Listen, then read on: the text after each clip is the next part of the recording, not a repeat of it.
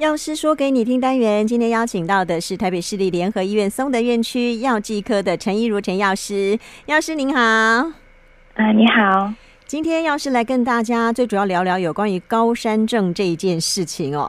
嗯，其实像整个呃疫情比较解封之后哦，开始大家还是会希望说到户外啊去走动一下。那对于高山症哈，我们可能需要稍微做一些了解。比如说你可能需要去登山的时候，有一些登山活动的时候，万一碰到该高山症哈，该有该要怎么样？有一些阴影，或是有一些呃预防用药哈。今天药师都来一并跟我们说明一下哦。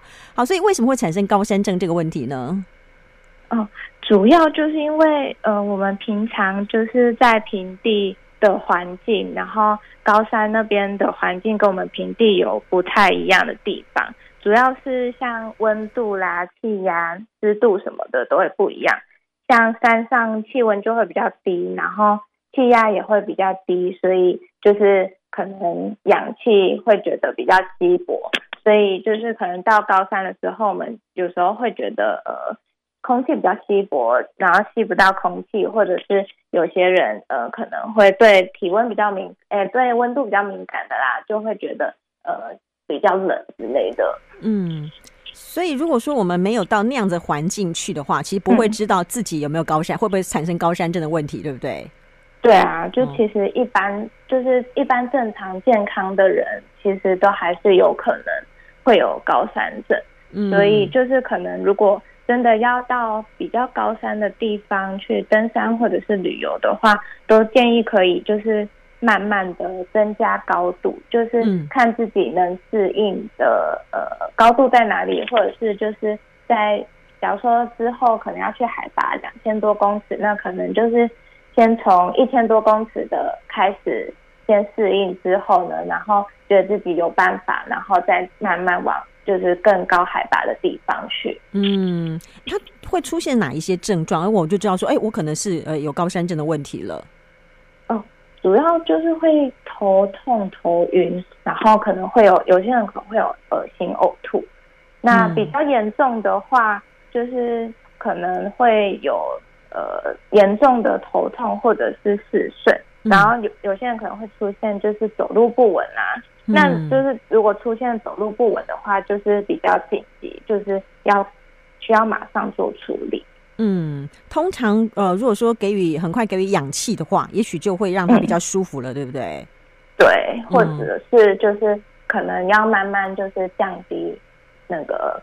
海拔的高度，就是可能就是要往回走。嗯，而且这个是需要及时处理的事情哦，对不对？对对对，嗯，没错。好，其实它跟体质还是有一点关系，然后或者是呃，跟自己的体力或运动习惯有关吗？还是单纯就是体质的关系？嗯，也是有关啊。就是所以很多人在就是也是会建议一些呃想要登山的人，就是事前可能就是要需要做一些那个肺活量的训练。就可能平常可以就是，呃，走楼梯，然后训练自己的肺活量。嗯。所以其实还是需要有一些事前准备哦，尤其是你要去登山的话哦，还是要有一些事 前准备，而不是说哦，我要去就去了，不是这样子哦，对不对？嗯，对啊。但尤其自己的身体状况自己最清楚嘛，也不要勉强，因为我知道有些人会觉得说啊，我跟同伴一起来，好像我一个人哦，也不身体不舒服会拖累大家，嗯，难免会有这样的想法，对不对？可是这个时候真的不要勉强哦，一勉强你可能身体是受不了的，对不对？对啊，而且因为。到其实山上它比较偏远，就是救难呃什么的也比较不方便，所以如果真的身体不舒服的话，真的还是要就是适时的跟就是呃朋友或者是一些山友，就是呃放出自己呃不舒服的讯息，不然他们如果不知道的话，可能就其他人的体力比较好，然后一直走。那这样子自己跟不上，然后就是心理啊，然后身体的压力什么的，就可能也会加重，就是高山症的呃，机会，嗯，所以是压力也是会让身体更不舒服的哦。所以对啊，对，有时候真的我们会真的会怕拖累别人，凭良凭良心讲哦。但是呢，呃，这个是不能勉强的哦，毕竟自己的身体自己最知道，不舒服一定要赶快释放出讯息来哦，让其他的呃这个呃同行的人能够知道你有状况了，然后可以做一些紧急的处理哦。好，刚刚我们其实有稍微讲到一些怎么样去预防高山症哦，是不是？请药师再进一步跟我们说明，因为有些时候是上升速度太快的话，我们的身体是没办法适应的，对不对？那如果慢慢来可以吗？对啊，就是尽量呃，假如说如果要在呃，可能超过三千海拔三千公尺以上，那可能在两千到三千公尺之间的地方，可能就是待个一两天，让身体比较适应那个高度了，然后再慢慢的上升。嗯，哎，再再对，再慢慢的爬上山。嗯，所以你不要急着哦，那个行程不要安排的太紧凑，对不对？对，哦、对，就是先哦，这个两千到三千公尺，先待个一两天，让身体比较适应了哦，然后再继续往上。那其实有些时候哦，嗯，就是超过到三千以上，我都觉得那个真的是蛮，就是它其实危险程度是有的，对不对？即使是在台湾登高山也都是一样哦，我觉得那个都还蛮危险的。好，所以呢，要预留那个适应的时间哦，让自己的身体去适应那个呃环境哦，因为刚刚提到说，不管是气压、温度、湿度，其实都跟我们在平地是不一样的哦。好，那其实有一些预防用药吗？可以来用吗？嗯嗯，其实如果要登山的话，我们有一些会有那个旅游医学的门诊，然后就是可以去跟医生说，呃，假如说平常有什么慢性疾病啊，也可以在看门诊的时候，就是跟医生呃做询问，就是看自己的身体状况有没有适合。那如果就是医生评估 OK 的话，然后他可能也可以开一些预防高山症，像是。丹木斯这类的药物，就是可以用在治防，哎、嗯，治预防，嗯，然后也可以就是让你备着，然后如果真的真的紧急有高山症的状况的话，嗯、就是也可以用来治疗这样。嗯，那除了这个丹木斯之外，还有其他的用药吗？嗯，还有另外一类就是类固醇，嗯，这个也可以预防，然后也也。办法来治疗。嗯，好，所以呢，丹木斯类固醇，所以到这个呃旅游医学门诊去，我就跟医生说，我可能有那个登山这样的计划哦，要到那个海拔可能超过三千公尺这样子哦。那 因为好像也不是每一次都会有高山症发生，是吗？还是说他只要是你曾经发生过，我们就不要再去了？呃，也不是这样说，就是、嗯、呃，如果有有发生过的，可能就会知道大概自己。呃的极限在哪里？那如果就是可能下一次，就可能再往比较低海拔的地方，就是可能再去个几次，然后再评估看看自己的状况有没有办法，就是再往更高海拔的地方去。嗯，对，就是主要还是以高度来高度为主啊。就是如果说这次觉得呃这个高度不适合我，那下一次可能就是慢慢降低那个。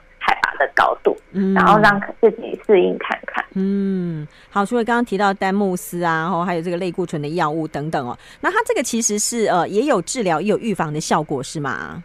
嗯，对，嗯，好，所以呢，去那个旅游医学门诊哈，去问医生就对了。